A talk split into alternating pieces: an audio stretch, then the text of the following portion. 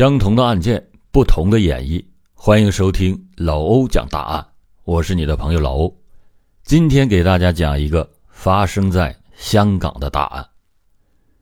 一九八七年四月七日，香港葵涌警察署旁边的警察宿舍发生了一起骇人听闻的惨案。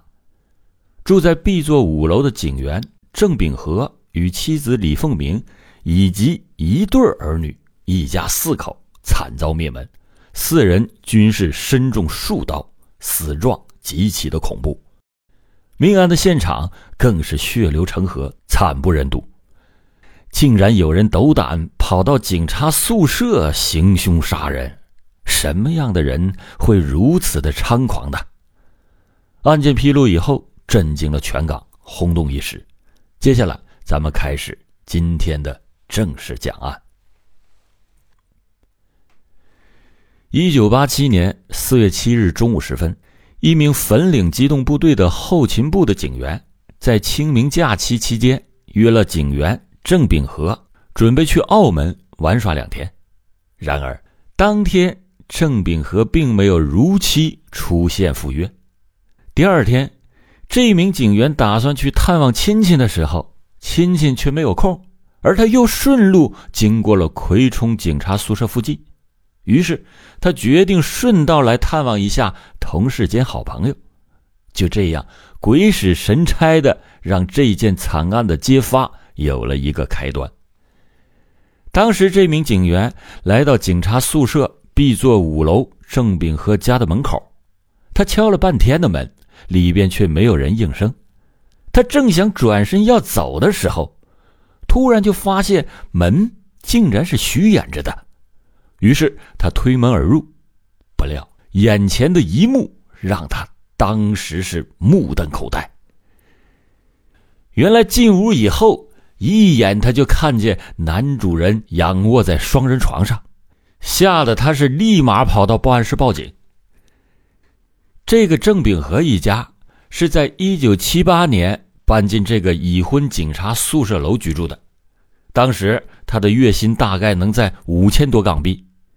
虽然是在香港，这在七十年代那也算是高薪了，但是由于他嗜赌成性，而且总是输多赢少，他每个月只能拿出一千港币给自己老婆和孩子作为家用，所以他家的经济条件也并不算是宽裕。他老婆也经常会做一些缝纫类的杂活来贴补家用。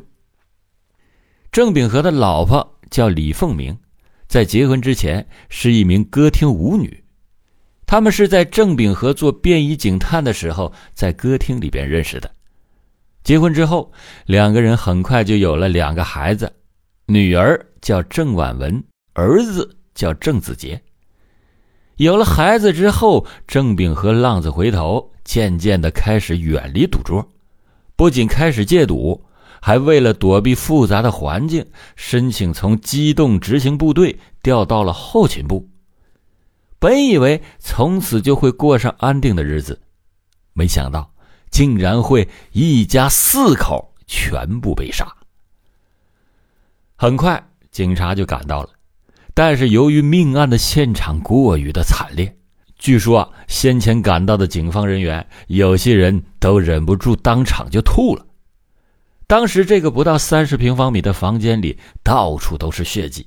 郑秉和惨死在双人床上，全身有十多处刀伤，其中脸上就中了三刀，头仰向天花板，大半个身子在床上，双脚伸出床外，双膝几乎是跪在地上。他头上还有钝物击打过的痕迹，致命伤应该是在颈部。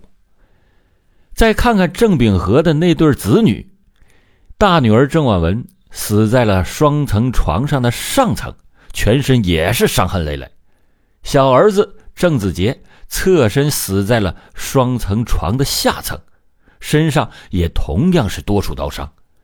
致命的一刀是被一把大长刀直插贯穿身体而死，而他的妻子李凤鸣则侧卧在露台的厨房。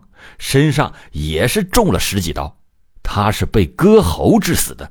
整个头几乎都被割了下来，只剩下薄薄的一层皮连着。经过搜寻证据，现场门窗完好无损，没有被人撬过的痕迹，屋里边的物品也没有任何的遗失。尸检结果显示，四名受害者是在三日前被杀，也就是四月四日那天。由于案发已经多日，现场遗留下来的指模和脚印已经受到了自然因素的破坏，没有办法从中找到证据，而留在现场的凶器也没有检测出指纹，只有一张写着“郑国明欠桂丽不还，拿你命”。桂丽王包杀这样的字条，这就是所有物品当中最有价值的物证了。警方在接下来的走访中也没有发现特别有价值的线索，只是据住在郑炳和楼下的邻居说啊，四月四日的那天晚上，他曾经听到楼上有碰撞的声响，其中还夹带着一个女人的喊声：“不要，不要这样。”随着一个重物坠地的声音之后，就什么也听不见了。之后，他在露台晾衣服的时候就开始闻到臭味但是他以为那是死老鼠的味道，所以他当时也并没有往多了去想。葵冲警察宿舍的四尸命案，警方就把这起案件交由有组织及严重罪案调查科侦查，简称 OSCB。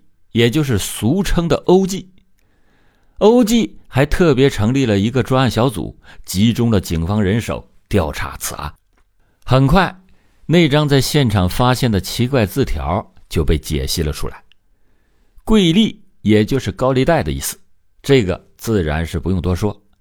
而郑国明这个名字，警方起初也有些不明白，后来了解到他呀是郑秉和的乳名。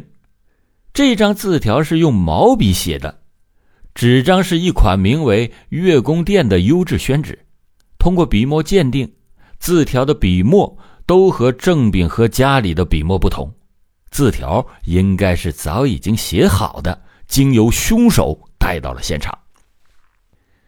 从字条上来看，郑炳和一家被灭口，大家都怀疑是高利贷追债不成，怒而杀人。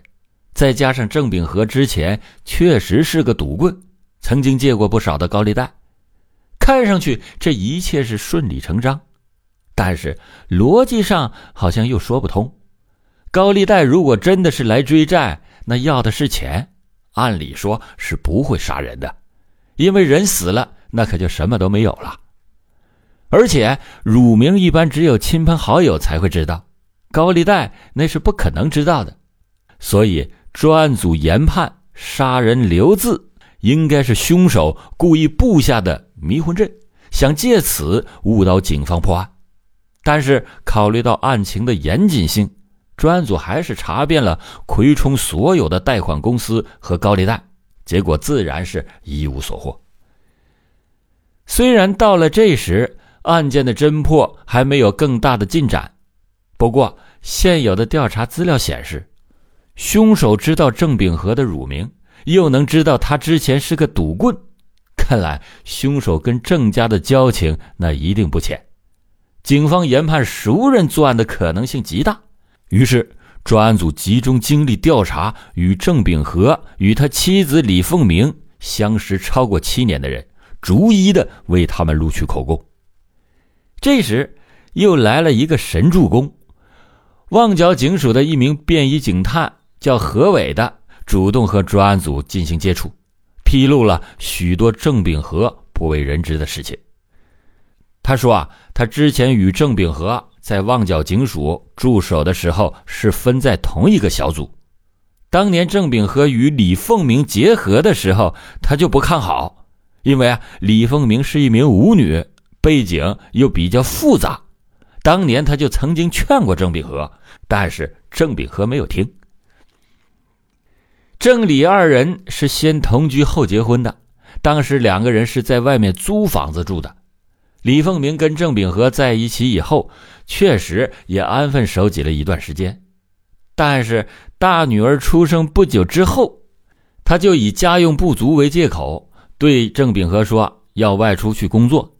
这说是出去工作，实际上就是重操旧业，又去卖肉了。郑秉和对此其实也是心知肚明，但是他并没有拆穿，他用了一招鸵鸟政策，申请从机动执行部队调到后勤部，并由此获得了编配葵冲警察宿舍的住房。很快有了自己的住房，那就不用再租房了，钱呢自然也就不像之前那么紧张了。李凤鸣也就没有了外出工作的借口了。不过啊，尽管如此，为了满足他自己特殊的需求，他依然会在家里偶尔的接接旧客。郑秉和分配下来的这套房子是专门分配给已婚警察住的，一旦离婚，那么这套房肯定就会被收回的。他虽然知道妻子背着他在家里接客，但是为了维持现状。他只好是睁一只眼闭一只眼。不过，郑秉和的纵容让李凤鸣开始变本加厉。后来，他竟然搬出去跟一个叫黎新来的男子同居。郑秉和曾经找过同事何伟去摸过黎新来的底，说这个人二十四岁，原籍是广东惠阳人，一九七九年由内地偷渡来港，是个地盘工。地盘工。就是建筑工地上的工人。掌握到这个信息以后，专案组立马就调出了黎新来的资料，然后去了黎新来的住所。到了以后，发现这个黎新来是寄住在他表哥家。然而，此时黎新来已经在案发之后就回内地祭祖去了。由于时间上的巧合，专案组认为黎新来可能会畏罪潜逃。于是，通过国际刑警请求内地公安人员协助寻找黎新来的下落。另一方面，专案组又向法庭申请了搜查令，分别搜查青衣岛、油麻地等黎新来工作以及居住的地方，真的就搜到了一批重要的证物。一九八七年四月十八日下午四点二十五分，黎新来自内地回港。在经过罗湖海关的时候，被入境事务处的职员给扣留，交给了边境警方，再通知专案组的探员把他带走。黎新来被带返警察署接受盘查的时候，强调这次返回内地只是为了探亲，并没有畏罪潜逃。除此之外，他拒绝回答警方的任何问题。由于没有充分证据证明黎新来与本案有关，最后警方没办法。只能是无条件的释放了他，并且宣布已经拘捕了五名男女，怀疑他们与四十案有关。当然，这只不过是警方的烟雾弹，为的就是让黎新来安心。其实，专案小组在其后扩大了侦查的范围，并且二十四小时监视黎新来，以便搜集到更多的证据。专案组这个欲擒故纵的招式果然很快奏效。黎新来获释的同时，专案组的女调查员假扮女记者登门采访他，套出了黎新来和李凤鸣的关系，以及他喜爱舞文弄墨的嗜好，并且从黎新来送给朋友的一幅大字中，确定了黎新来的字与现场发现字条的笔触完全一致。而经过专案组调查，黎新来一起工作的工友数人也证明，在案发的当时，也就是四月四日，黎新来的大腿受伤流血，工头也可怜他，当天安排了一些比较轻松的工作给他。另外，黎新来在一次与朋友喝酒的时候，酒后吐真言，承认他与葵冲警察宿舍四尸命案有关。越来越多的证据将葵冲警察宿舍四尸命案的真相拼凑了出来。虽然黎新来与李凤鸣在一起以后，郑秉和也是睁一只眼闭一只眼，但是一直不肯离婚，而且夫妻之间经常的吵架。为了以绝后患，李李二人就决定要把郑秉和给干掉，并且把时间定在了一九八七年四月三日下手。当天，李凤鸣趁着郑秉和带着俩孩子外出游玩，他和黎新来在家中布置了一张电床，打算先把郑秉和给电晕，然后将他杀害，再布下高利贷杀人的假局。吃过晚饭以后，李凤鸣等两个孩子入睡后，与郑秉和外出宵夜，一直到了半夜十二点才回家。此时，李新来已经利用李凤鸣所配的钥匙进入到屋内，将床褥通电，并且在露台处藏匿。当郑秉和像往常一样在双人床的床尾打算脱鞋的时候，当即触电晕倒。郑秉和被电晕之后，李新来马上现身，与李凤鸣开始对口供。他说：“我已经写好了一张字条，嫁祸大耳聋。”我要让警方相信郑国明是高利贷杀的。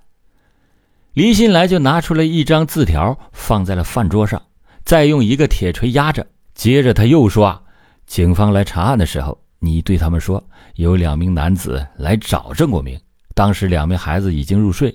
郑国明见了那两名男子以后，面色大变，借故叫你出去替他买香烟，然后把你支开。